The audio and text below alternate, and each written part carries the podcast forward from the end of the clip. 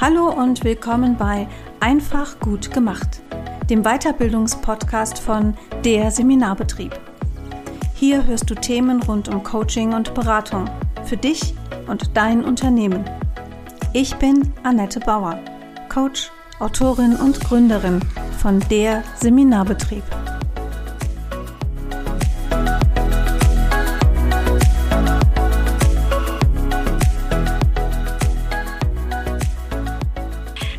Willkommen zur nächsten Folge von Einfach gut gemacht. Und ich freue mich heute sehr, denn ich habe eine, eine Frau, eine Kollegin zu Gast im Interview, die ich jetzt schon seit 2018, ich habe extra nachgeguckt, kenne. Und wir wollen schon ganz lange irgendwas machen zusammen. Und jetzt heute klappt es endlich. Herzlich willkommen, liebe Ingrid Meyer-Legrand. Ja, danke für diese wunderbare Einladung. Und äh, das stimmt. Seit 2018, wow, ja, drei Jahre. Ja, drei Jahre ja, kennen genau. wir uns schon. Wahnsinn, ne? Ja, ja. Das, äh, das finde ich. Ja, ich habe nämlich hier dein Buch liegen, Ingrid. Die, mhm. Ingrid hat ein ganz, äh, ein wirklich ganz hervorragendes Buch zu einer Thematik geschrieben, die, glaube ich, ähm, gerade so ein bisschen nicht in der Versenkung verschwunden, aber so ein bisschen nach hinten gerückt ist. Und der Titel lautet Die Kraft der Kriegsenkel wie Kriegsenkel heute ihr biografisches Erbe erkennen und nutzen. Und das ist im Europa Verlag erschienen.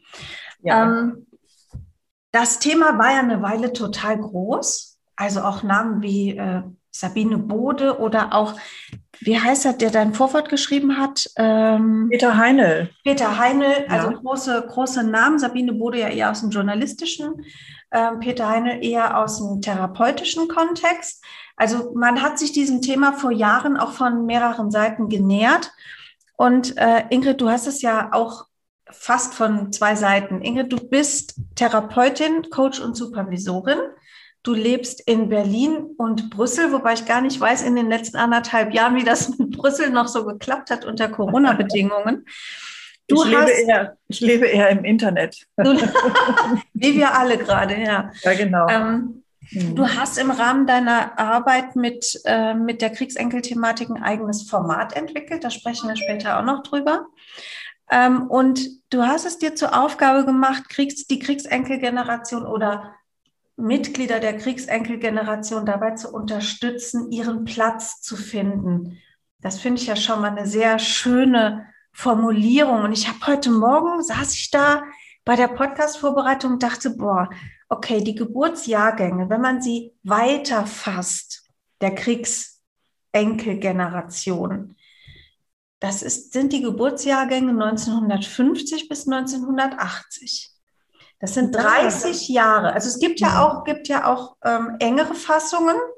Das geht dann so mit den 60ern los, aber es ist immer die Frage, wie alt sind die Eltern und genau. ja, was haben die für ein Erleben? Also ich habe nur mal so überschlagen wenn ich, ich habe ein bisschen Zahlen recherchiert, da kommen wir in diesen 30 Jahren auf 27 Millionen Menschen. Ah, wirklich? Aha, das ist ja wirklich beeindruckend, ja. Also ich habe, es gibt eine Statistik, es gibt mhm. Jahresstatistiken der Geburtsjahrgänge. Mhm. Pi mal Daumen, da gab es ja erstmal nach dem Krieg geburtenstarke Jahrgänge auch irgendwann. Mhm. Die Babyboomer kamen in den 60ern. Mhm. Dann äh, kam die deutsche Teilung. Im Osten gingen früher die Geburtenzahlen noch mal runter als im Westen. Aber so Pi mal Daumen ähm, haben wir so 25 bis 27 Millionen Menschen, die in dieser Zeit geboren sind oder geboren ja, wurden. Ja, ja, genau. Und die haben alle, jetzt mal ein bisschen überspitzt, ein potenzielles Problem mit der Geschichte ihrer Familie. Das ja. ist Fass, oder? Das ist ein richtiges Fass, ja, das stimmt, genau. Ja. Also wir können es auch ganz genau fassen. Also äh, Kriegsenkel sind diejenigen, die, ähm, äh, wie soll ich sagen, äh, von, von äh, den Jahrgängen abstammen, die äh, also zwischen 1928 und 1946 geboren mhm. sind. Genau. Das sind die Kriegskinder. Mhm. Ja, also die Großeltern haben im National äh, äh, war, äh, sind ähm, erwachsen gewesen im Nationalsozialismus. Die waren dafür verantwortlich. Und deren Kinder, äh, das sind die 1928 bis 46 Geborenen, haben sozusagen sowohl die nationalsozialistische Erziehung erlitten, würde ich mal heute sagen, mhm. und ähm, und natürlich auch alles weitere, also alle weiteren Auswirkungen vom Nationalsozialismus.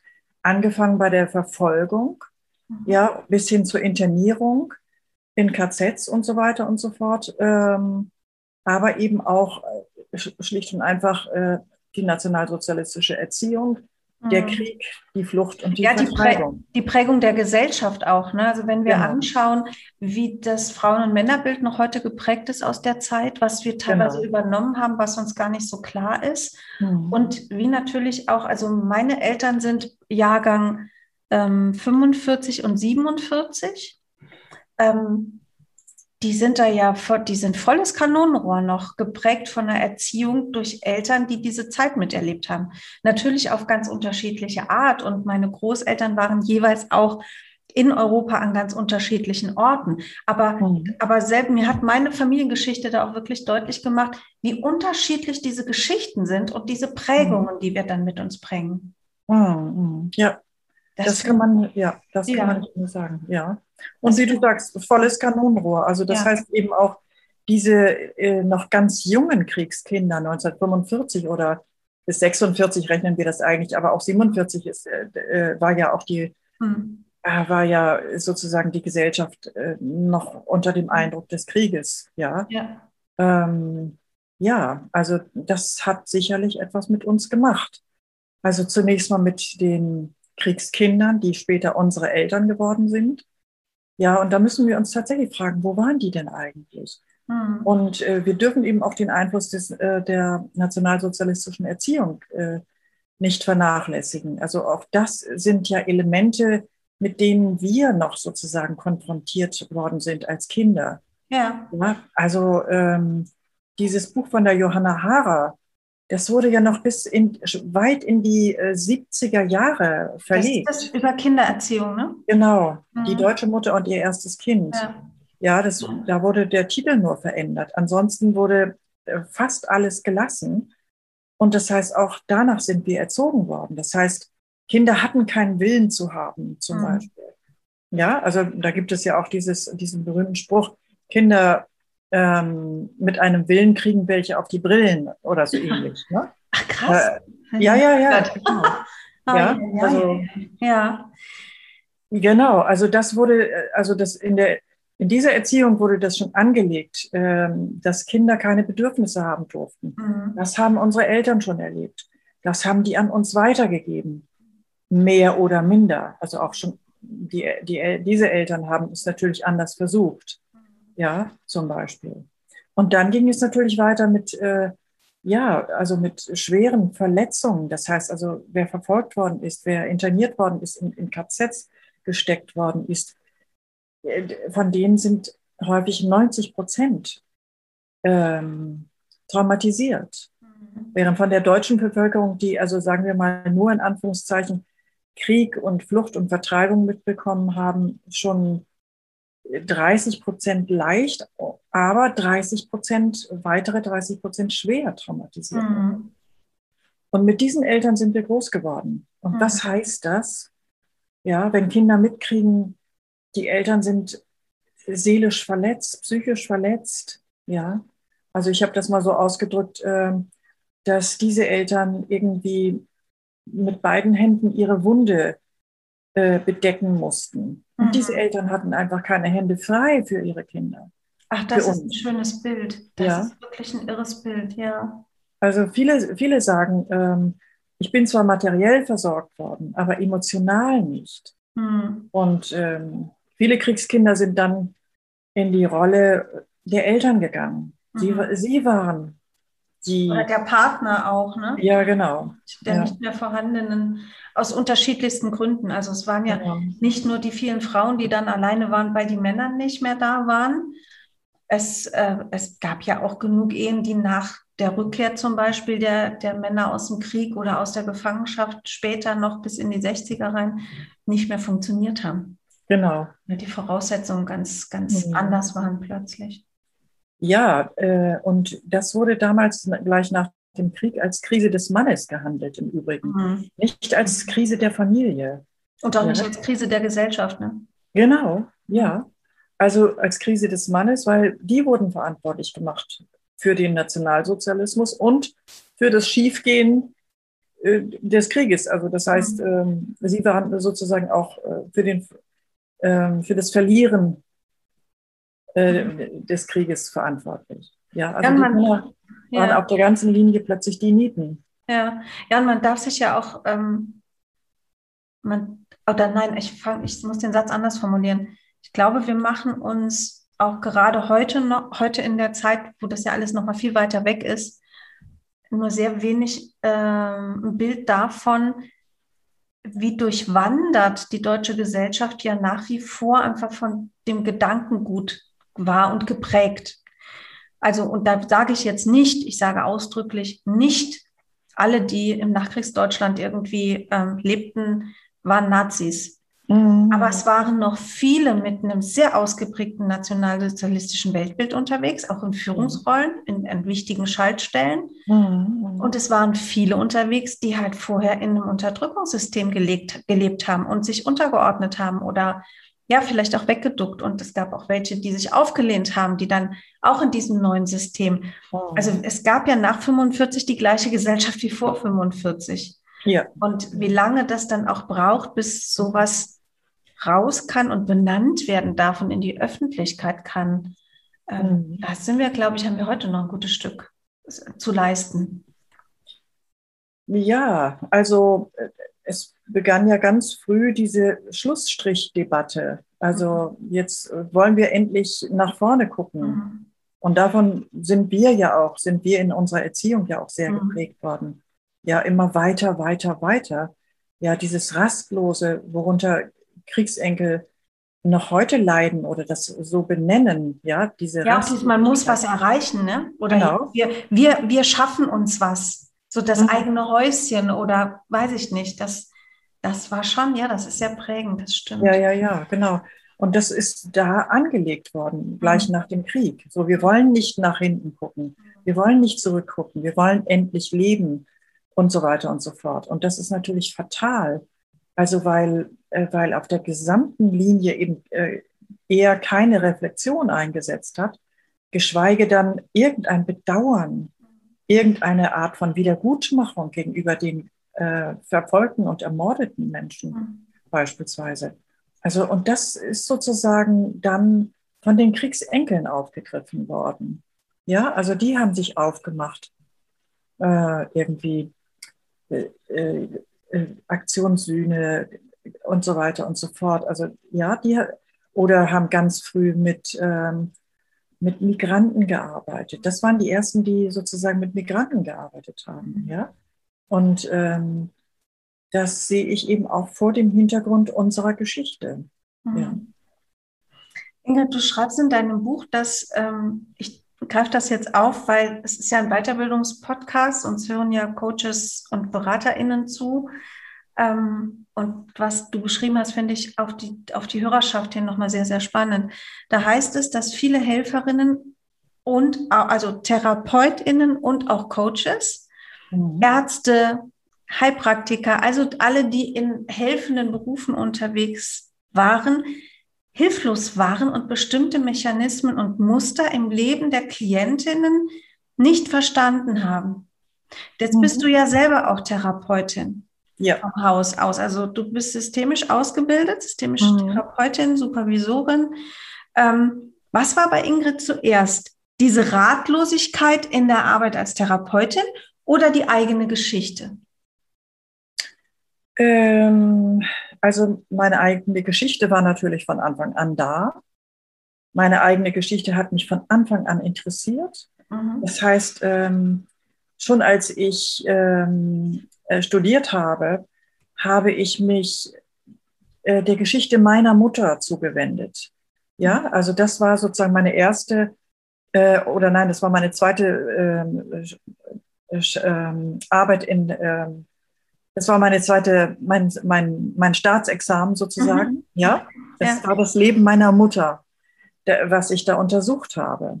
Ja, und ähm, wie hast du das gemacht? Hast du da richtig geforscht? Ja, ich habe, ich habe, ähm, ich habe sie interviewt. Ich mhm. habe sie nach dieser Zeit gefragt. Die ist, also das ist ein Jahrgang 1931 und sie ist oh, geflüchtet.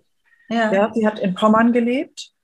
Und äh, wir sind dann tatsächlich ähm, beispielsweise in Poznan gewesen, in Polen, mhm. ja, und haben da äh, in Bibliotheken äh, herumgeforscht. Wir haben uns Zeitungen äh, geben lassen aus der Zeit und so weiter und so mhm. fort, damit ich nachvollziehen kann, wie ist denn das eigentlich gewesen mit der Enteignung der Juden mhm. beispielsweise.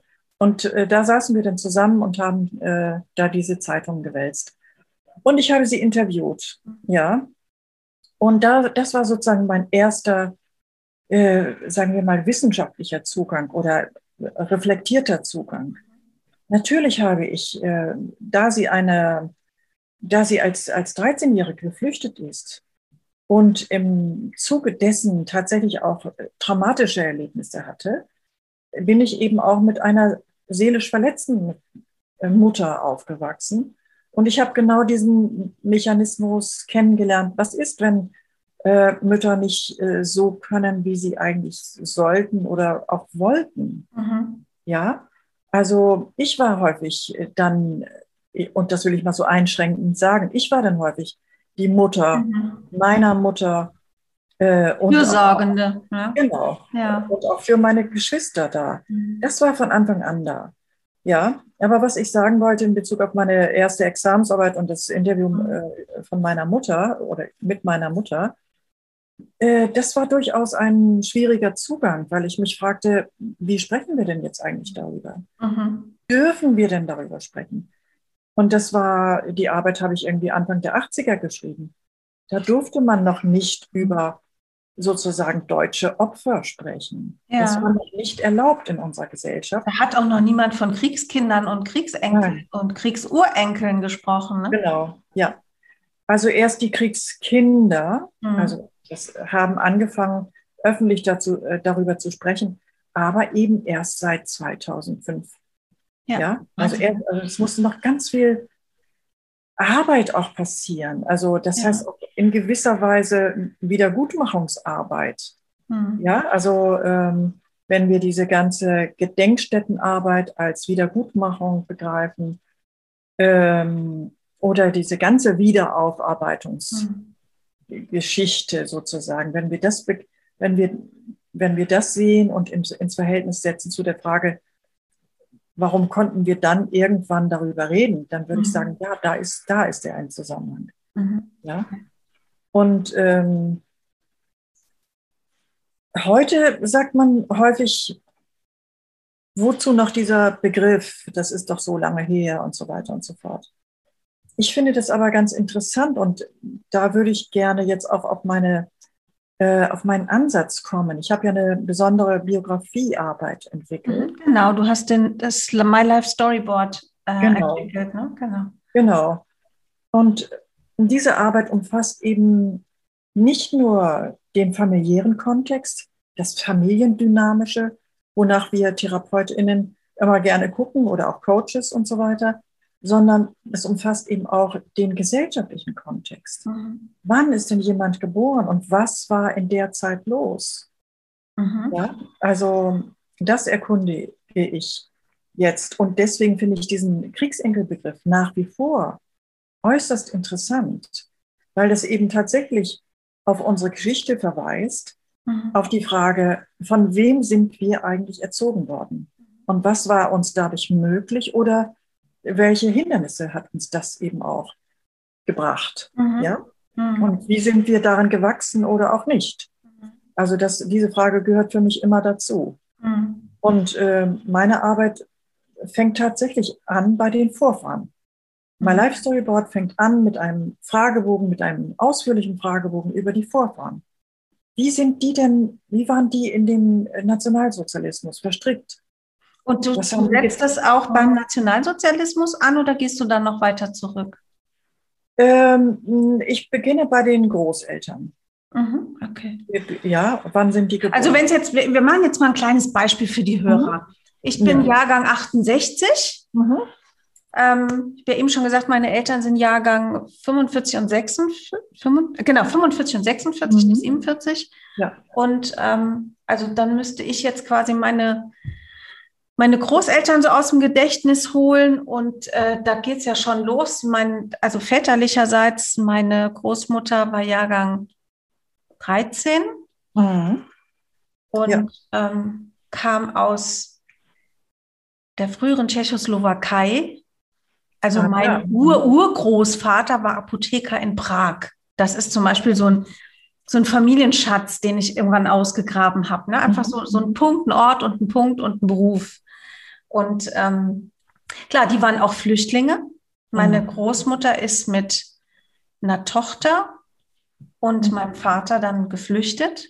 Mhm. Und die sind erst, ähm, also die haben da, mein Vater hat da mal so ein bisschen von erzählt, der war ja ganz klein, aber der hat recht viel so im Kopf.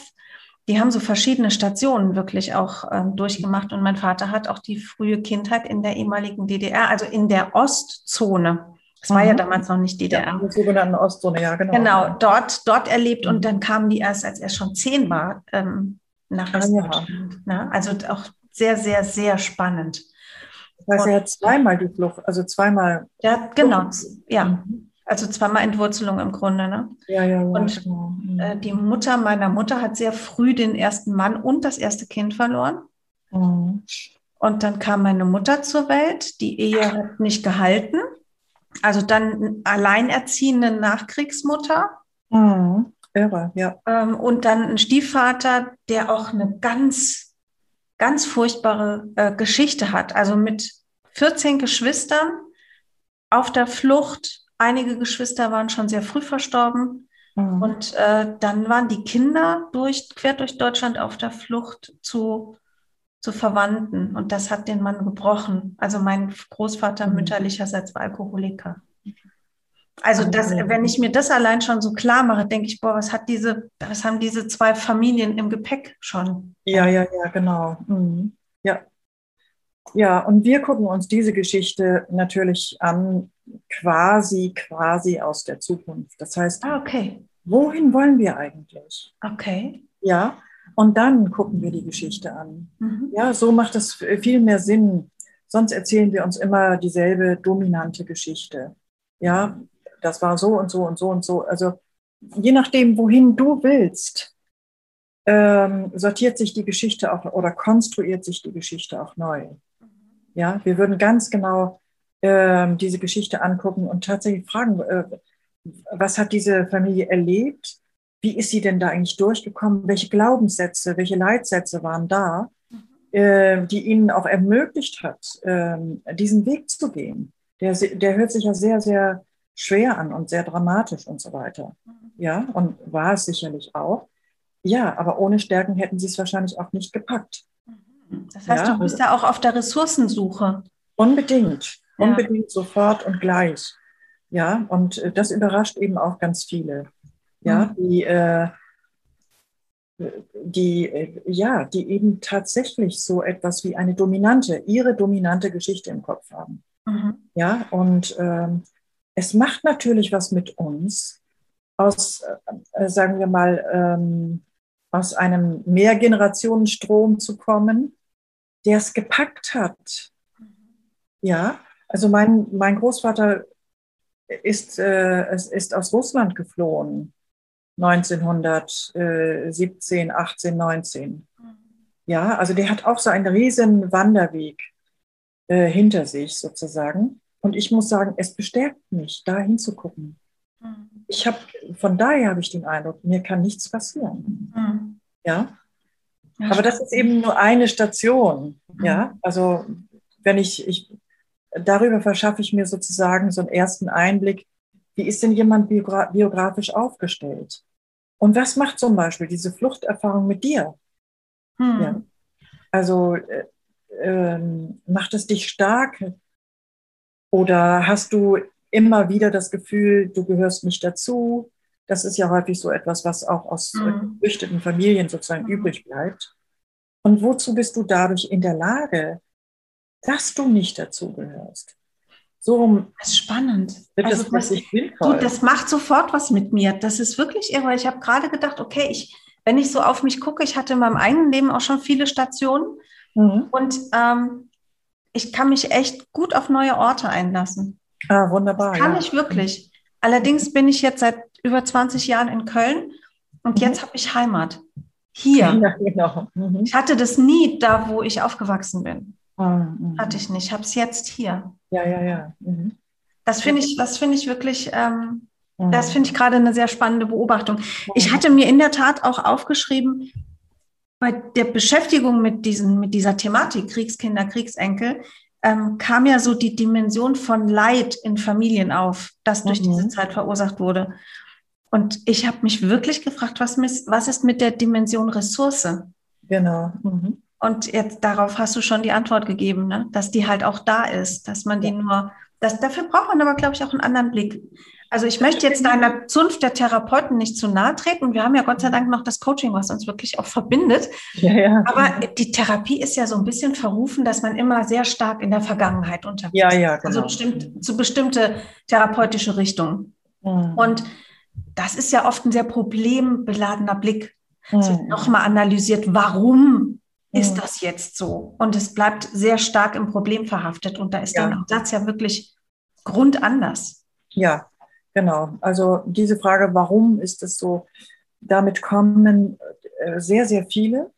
Mhm. Und ähm, ich frage dann immer eher, wozu war es denn gut?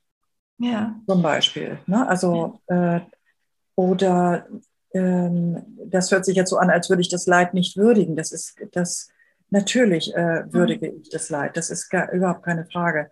Ach, dann das werden die Leute ja auch schnell aus der, aus der Therapeuten- Klientenbeziehung raus, wenn du es nicht würdigen würdest. Ne? Ja, ja, ja, genau. Wir wissen ja, dass das bis zu 70 Prozent des Erfolges der gemeinsamen Arbeit im Coaching wie in Therapie ausmacht. Genau, ja. Genau. Ich betrachte mich auch eher als therapeutische Coachin, wenn du so. Mhm. Ja, also. Ja. ja. Und ähm, genau, also dieser ressourcenvolle Blick. Also die, zweite Station wäre dann zum Beispiel, dass wir uns die Phase zwischen eins und sechs Jahren angucken. Mhm. Ja, und ähm, die ist häufig sehr, sehr leidvoll, weil die ist häufig geprägt von, ja, von, äh, von ähm, den Eltern, die einfach psychisch ähm, beeinträchtigt waren, die einfach seelisch beeinträchtigt waren und für ihre Kinder nicht da waren. Und das ist natürlich ein Leid. Das ist überhaupt keine Frage. Aber äh, wie ich das gerade an meinem Beispiel erzählt habe, die meisten Kriegsenkel haben etwas ganz Besonderes in diesen Familien erlebt, äh, beziehungsweise gelernt. Und das ist immer die Frage, was hast du daraus gelernt, dass du so aufgewachsen bist, wie du aufgewachsen bist? Und dann heißt es, ich kann unglaublich äh, gut zuhören. Ich habe eine Beobachtungsgabe. Ich äh, komme in einen Raum und weiß, was für eine Stimmung da ist und so weiter. Ja, zum Beispiel. Ich kann gut organisieren. Ich habe den Blick ähm, auf die Situation. Also da, ich denke, all das, was ich jetzt professionell ausübe, habe ich in meiner Familie gelernt. Ich habe meiner Mutter zugehört, ich habe meinen Geschwistern zugehört, ich habe meinem Vater zugehört. Ich konnte viel organisieren, äh, musste viel organisieren und ähm, ich hatte auch immer den Überblick. Also ja, ich denke, und das haben ganz viele. Das haben ganz viele Kriegsenkel oder auch so einen ganz ausgeprägten Sinn für Gerechtigkeit. Mhm. Ja, viele sind auch als Juristinnen unterwegs beispielsweise. Mhm. Ja, also sehr ausgeprägt ist diese Kümmerinnenrolle natürlich, das ist auch klar. Ja. Äh, und da gehen sie häufig. Spannend. Weißt du, was, ich, ich mal gerade unterbrechen, weißt du, an was ich denke? Es war ja eine Weile auch wirklich total dominant, dieses Thema Helfersyndrom. Mhm. Glaubst du, dass das was damit zusammenhängt, dass, dass wir Generationen haben, wo das einfach super ausgeprägt ist? Das kann ich mir schon vorstellen, ja. Genau. Okay. Ja. Ach, spannend. Ja. Sehr spannend. Mhm. Ja. Sehr spannend. Ja, und diese Phase gucken wir eben genau unter diesem mhm. Blick an. Ne? Was, äh, was hast du erlebt und was hast du daraus gelernt? Mhm. Und was, und da ist dann wieder die Zukunft da. Was kannst du davon heute noch gebrauchen für deinen zukünftigen Plan? Mhm. So macht es Sinn. Und das habe ich noch gar nicht erwähnt. Ähm, bei mir, also wie soll ich sagen, ähm, bei mir, also in dieser Biografiearbeit spielt eben das Familiendynamische eine Rolle, das geschichtliche, also das historische und gesellschaftliche, wollte ich sagen. Und da Zeichnungen angefertigt werden. Ach, äh, stimmt, ich erinnere mich. Spielt sogar das Unterbewusste eine Rolle. Ja. Und das ist einfach spannend. Ja. Das, jetzt frage ich da mal ein bisschen nach. Du hast ja schon angedeutet, erst habe ich jetzt eben von den Eltern erzählt, die nächste Phase wäre eins bis sechs. Werden die Zeichnungen zu diesen jeweiligen Abschnitten mhm. angefertigt? Ah, ja. Genau, ja. Okay.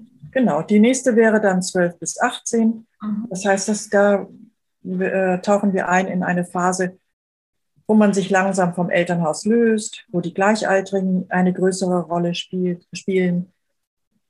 Das heißt aber auch, nicht jeder hatte dieselben Gleichaltrigen, sondern die Gleichaltrigen waren in einer bestimmten Gesellschaft ange, äh, angesiedelt. Da fragen wir, frage ich natürlich, welche Deutungsmuster, welche Interpretationsmuster standen die eigentlich zur Verfügung? Ja, welcher Zeitgeist mit anderen Worten hat dich beflügelt, irgendwas zu machen?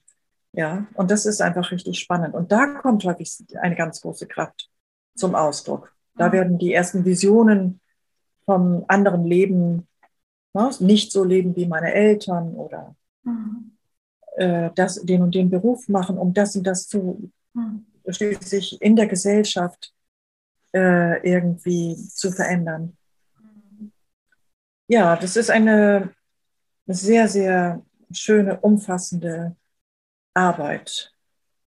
Ja, ich finde es ich find's ganz spannend. Ich mag biografisches Arbeiten ja wirklich sehr.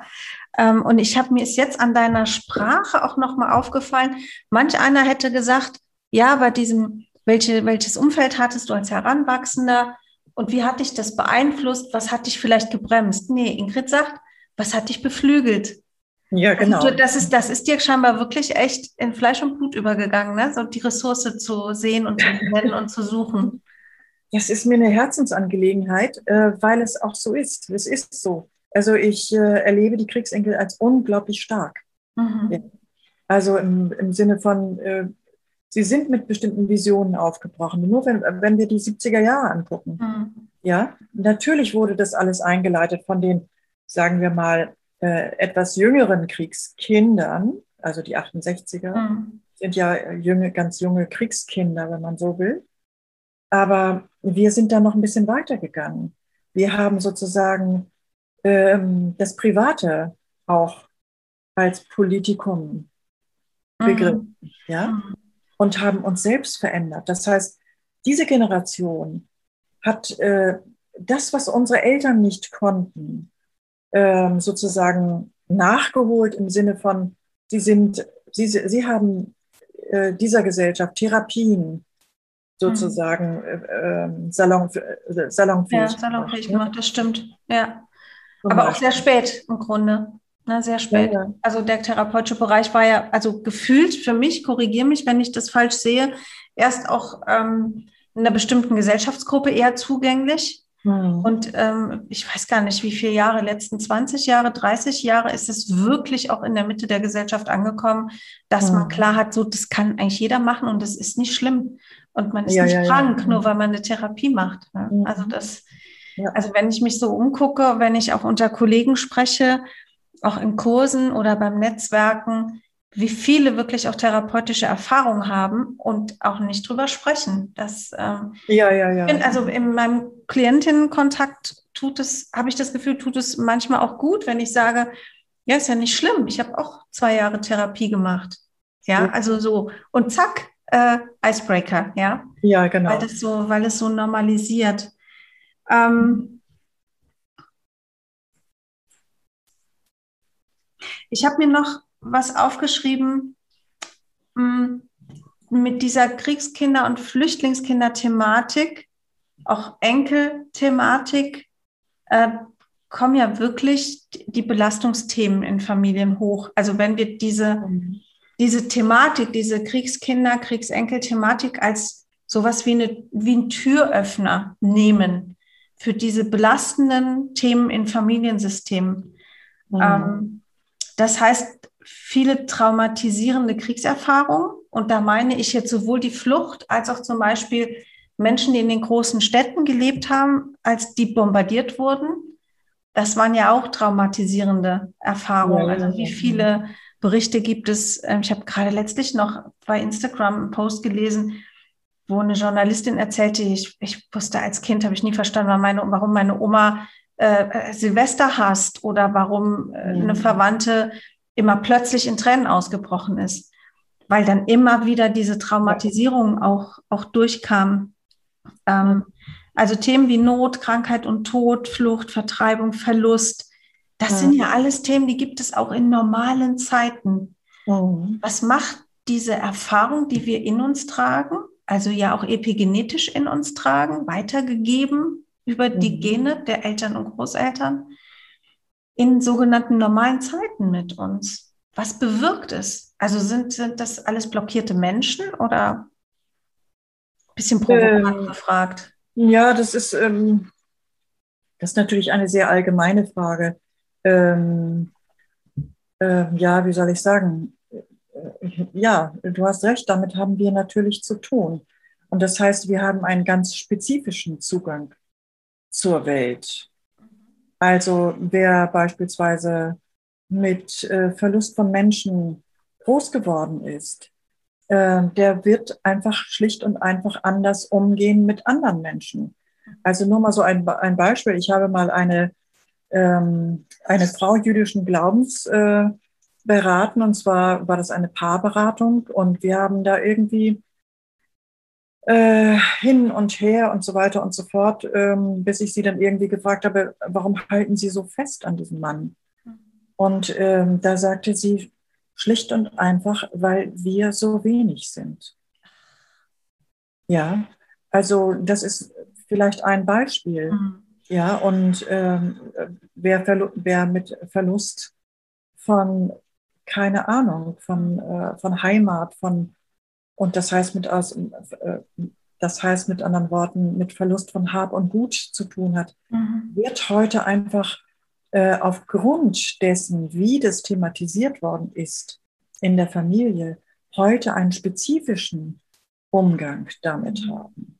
Ich will nicht unbedingt sagen, einen schweren Umgang. Mhm. Ja, also bei mir ist mhm. zum Beispiel, ähm, meine Mutter ist eben als 13-Jährige geflüchtet Heimat wurde in dem Sinne überhaupt nicht thematisiert. Mhm. Also sie hat nicht unter dem Verlust von Heimat gelitten, kann ich sagen. Mhm. Äh, als Flüchtling äh, hat sie auch nicht dieses typische Anpasserding gehabt, wenn ich das mal so salopp mhm. sagen darf. Ja, so wir, wir müssen uns anstrengen, wir müssen uns anpassen. Nein, ganz im Gegenteil, weil wir sozusagen ähm, äh, nicht dazugehörten, hatten wir eine größere Freiheit.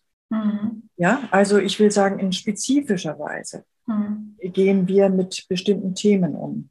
Viele Flüchtlinge sagen, wir, also die im Zweiten Weltkrieg, im Zuge des ähm, Zweiten Weltkriegs ge geflüchtet mhm. sind, sagen, äh, wir mussten uns wahnsinnig anstrengen, wir mussten uns ducken mhm. und so weiter und so fort. Wir mussten uns einfügen.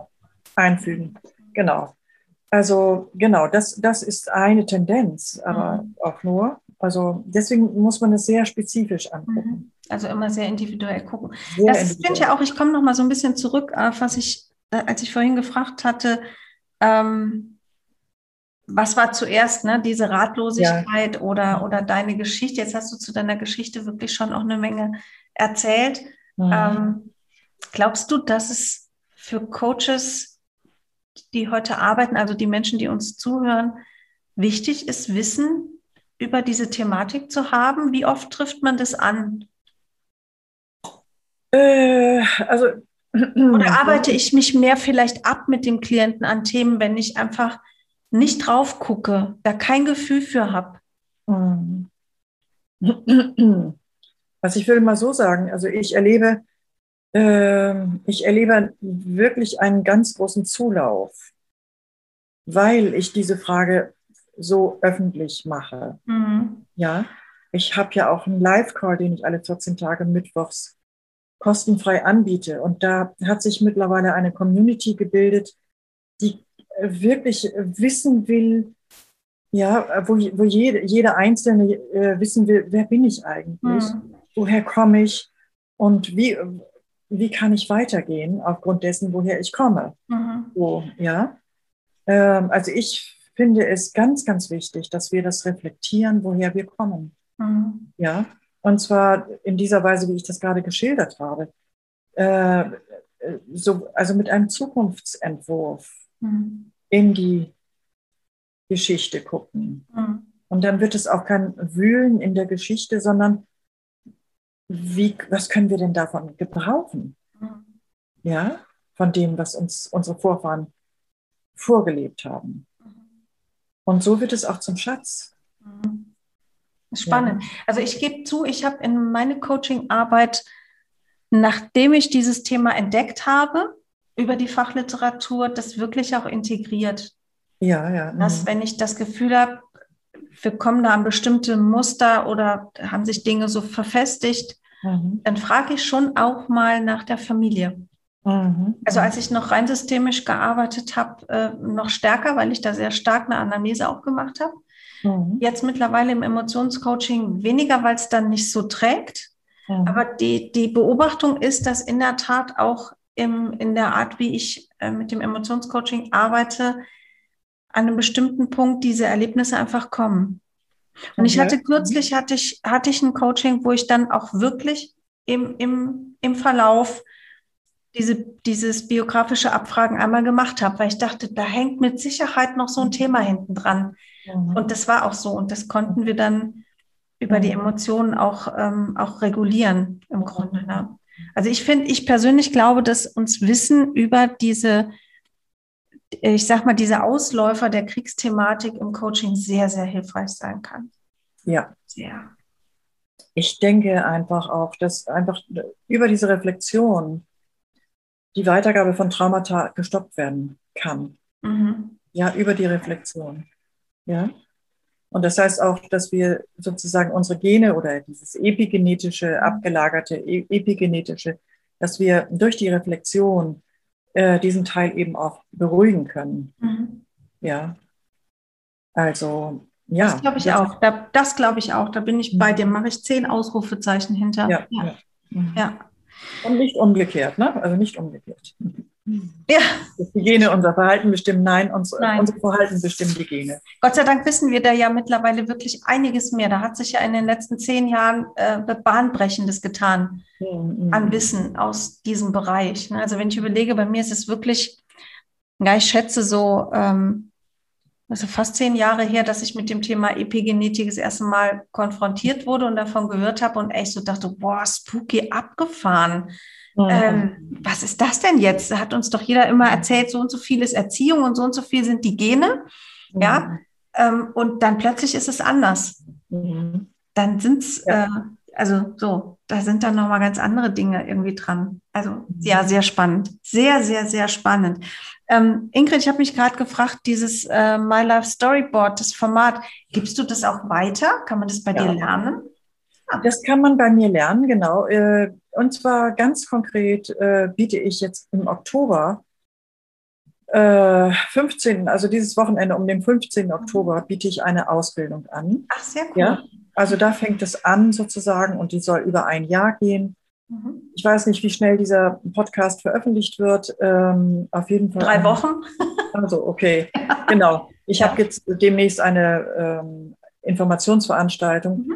Das heißt, dann könnte ich unter Umständen nochmal eine machen oder so. Ja, super. Ja, das können wir auf jeden Fall alles mal in die, das werden wir alles in die Show Notes packen. Also schon mal für die Hörerinnen und Hörer, die jetzt denken, boah, das ist ja ein spannender Ansatz, da wüsste ich gerne mhm. mehr drüber. Ähm, Genau, dein Buch gibt es ja auch noch. Man kann mhm. dich auch in, die, in deinem Mittwochscall auch mal erleben. Ja, das genau. Auch einfach sehr, mhm. sehr spannend. Also mhm. Ingrid ist eine Person, die kann man wirklich auch anhauen auf ihre Arbeit. das ist gar kein Problem. Ja, ich finde, das ist halt, äh, das ist halt auch wichtig, ähm, für die Kolleginnen und Kollegen da draußen einfach mal zu wissen, wen kann ich denn zu dem Thema mal fragen? Ja, ja? genau. So. Mhm. Ja. Muss ich immer direkt einen riesen Kurs machen oder kann ich mhm. da einfach mal, mal rangehen? Ingrid, ich finde das, ähm, ich finde das wirklich ist ein, ein hochspannendes Thema. Ich habe noch einen Punkt, ähm, den, da würde ich dich gerne noch um deine Meinung fragen. Mhm. Wir haben ja in ganz, ganz vielen Zusammenhängen das Thema, es ist gut, Gleichgesinnte zu haben mhm. oder Menschen gleicher Erfahrungen. Es gibt ganz viele Selbsthilfegruppen. Ähm, in, deinem, in deinem Buch habe ich die Formuli Formulierung gefunden, die anderen anderen. Also sich selber als anders begreifen und mhm. andere Menschen zu finden, die auch so anders, genau auf diese Art anders sind. Wie wichtig findest du das bei dieser Thematik und ähm, macht sich das in deiner Arbeit auch bemerkbar? Ja, ah, danke schön für diese wunderbare Frage. Das ist äh, sozusagen mein Steckenpferd. ja, mal gucken, ähm, wie ich darauf jetzt eingehe. Genau, das, das schließt es auch ganz schön ab, unser Gespräch, weil äh, viele fühlen sich ja komisch. Viele fühlen, fühlen sich irgendwie, ja, tatsächlich irgendwie, wenn es gut geht, nur anders als die anderen. Aber äh, häufig fühlen sich äh, oder viele fühlen sich einfach falsch, komisch, lächerlich und so weiter und so fort. Alle, all dieses ganze Abwertungsprogramm. Und ähm, wenn ich dann frage, wie bist du groß geworden? Ähm, wer hat dich eigentlich, äh, wer hat dir eigentlich gesagt, dass du wertvoll bist, dass du ein liebenswerter Mensch bist? Und dann stellen wir fest, da war häufig niemand. Ja. Und auch wenn man weitergeht auf den Schulen oder so, ja, die Schulen, die ja nur defizitorientiert sind. Es wird nach Fehlern gesucht. Nach Statt, Verbesserungsmöglichkeiten. Ja, genau, nur ausschließlich. Statt zu sagen, Mensch, du bist so ein wertvoller Mensch, du bist so ein mhm. kluger Mensch, dich schicken wir gleich auf eine Universität oder so. Ich sage es mhm. jetzt aus Spaß. Aber viele wurden eher zurückgehalten. Mhm. Da wurde gesagt, nein, du bist nur für die Grundschule gut, nur für die Realschule, nein, für, die, für, das Gymnasium taugst du nicht. Und das betrifft sehr viele Frauen im Übrigen. Mhm ja, Kriegsenkelinnen sozusagen.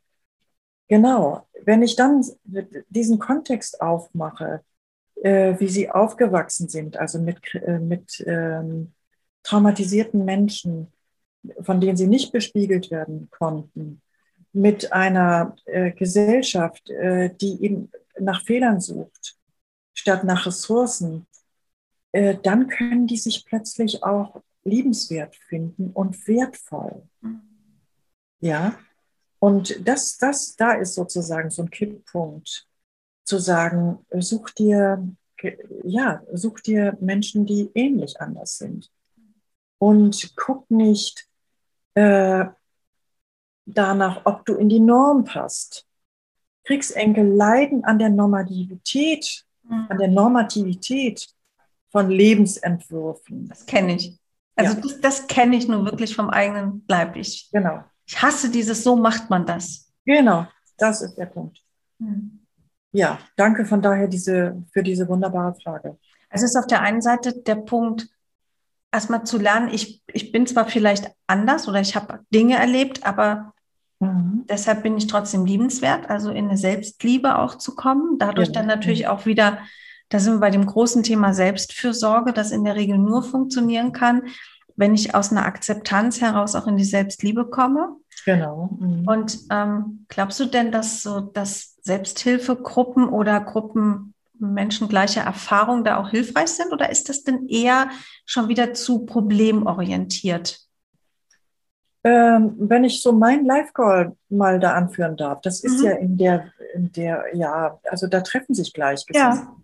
Und ähm, also ich erlebe das und ich bekomme ein sehr gutes Feedback. Ich, ich erlebe das als, als stärkend, muss ich mhm. sagen.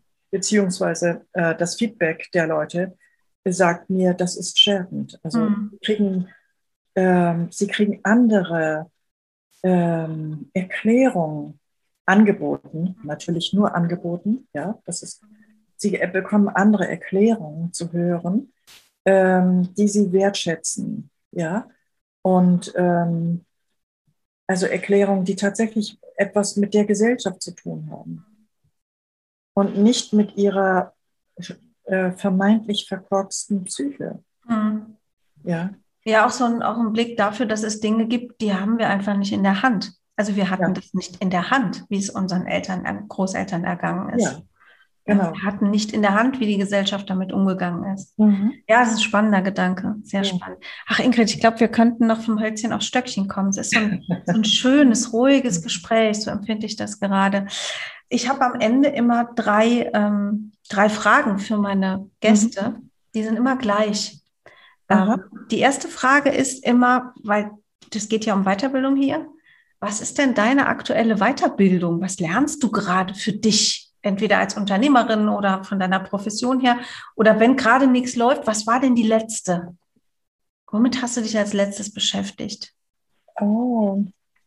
Oh, oh, oh, das ist ein bisschen schwer, weil ich äh, den Eindruck habe, ich bin permanent dabei. Pick doch einfach eins raus. ja, also unter anderem habe ich mich in den letzten Jahren äh, fürs Online, äh, also also um Online-Präsenz zu zeigen, fit gemacht. Ja. ja sehr gut. Ja, also, also das, ein ganz unternehmerisches Thema. ja, ja genau. genau. ja. Ja, ähm, äh, ja, weiter fällt mir gerade nichts ein. Also ich lese permanent, das mhm. ist überhaupt keine Frage. Da, da schmeißt du mir ein Stichwort zu. Die nächste Frage ist nämlich, was liest du gerade? Was ich gerade lese, oh, das ist auch schwierig, weil ich so viele lese. Also ähm, Ach, da kann ich aber mal so ein bisschen meine Lieblingsschriftstellerin und Schriftsteller nennen. Gerne. Äh, die ich immer wieder lese. Also zum Beispiel Annie Ernaux. Mhm. Die hat einen ganz spezifischen Zugang äh, zu ihrer Biografie. Ähm, das heißt, ja, sie, und das breitet sie in verschiedenen Büchern aus. Mhm. Der Platz zum Beispiel, da, ähm, da nimmt sie uns mit äh, und zeigt uns, wie sie sozusagen was für, ein, was für eine Haltung, was für ein Verhältnis, was für eine Beziehung sie zu ihrem Vater hatte, mhm. der eben aus kleinbürgerlichen Verhältnissen kam. Und sie ist ja mittlerweile eine Grande Dame der, mhm. der Bourgeoisie, der französischen mhm. Bourgeoisie. Und über dieses, ja, wie bin ich groß geworden, äh, in welcher Ge Gesellschafts, ähm, äh, äh, in welcher Gesellschaft, aber auch in welcher sozialen Schicht oder so, mhm. in welcher sozialen Klasse bin ich groß mhm. geworden. Das sind so meine Lieblingsthemen. Mhm. Und da ist der Didier Eribon sozusagen eben auch ganz, ganz großartig, der Rückkehr nach Reims geschrieben hat. Okay, spannend. Ach, schön. Guck mal, es gibt direkt noch ein paar Buchtipps hier. Ja. Ich komme zu meiner letzten Frage. Liebe Ingrid, was wünschst du dir für die Welt? Ah, einfach mehr Verbundenheit und das auf allen Ebenen. Verbundenheit, Verbundenheit, Verbundenheit. Ja, und ich denke mir einfach, ähm, dass es äh, daran mangelt, dass sich äh, ganz viel Einsamkeit breit macht. Und ähm, ja, wir wieder einen Weg finden sollten zur Verbundenheit mhm. und Zugehörigkeit und so weiter. Also das wünsche ich mir. Super, ich danke dir. Ich danke dir für deine Zeit, für deine Expertise hier, für das Thema, dass wir das heute für die Hörerinnen und Hörer des Podcasts noch mal ein bisschen aus der Versenkung holen konnten. Ich empfehle euch allen da draußen wirklich sehr das Buch von Ingrid, ähm, Die Kraft der Kriegsenkel. Wir werden das natürlich auch ähm, verlinken in den Show Notes, damit ihr da gucken könnt. Und wir werden auch Ingrids Ausbildung, die im Oktober startet, ähm, verlinken ähm, bestimmt äh, für den einen oder anderen noch eine ganz, ganz tolle Ergänzung, auch als Tool. Das ist wirklich ein, ein mhm. schönes Format, wo man mal was zum Anwenden hat. Mhm. Liebe Ingrid, Ganz herzlichen Dank. Oh, ich danke dir. Vielen Dank. Sehr gerne. Auch das ist schön. Das, das ist natürlich immer super, wenn es allen Beteiligten Spaß macht. Ja, und euch da draußen, liebe Hörerinnen, liebe Hörer, liebe Kolleginnen und Kollegen, wünsche ich wie immer ein fröhliches Auf Wiederhören.